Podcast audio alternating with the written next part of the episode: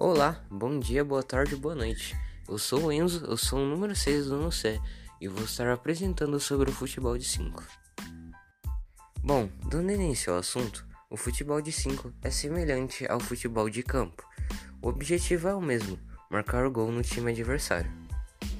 Cada time é formado por 5 jogadores, um goleiro, que tem visão total e auxilia o seu time, e quatro na linha, que são totalmente cegos, e também usam uma venda nos olhos, para deixá-los todos em condições iguais, pois alguns atletas possuem um resíduo visual, o vulto, que nessa modalidade dão alguma vantagem a eles.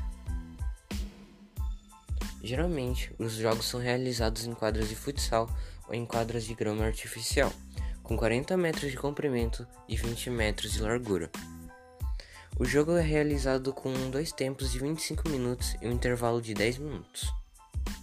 Dentro da bola, há guizos internos para que os atletas consigam localizá-la.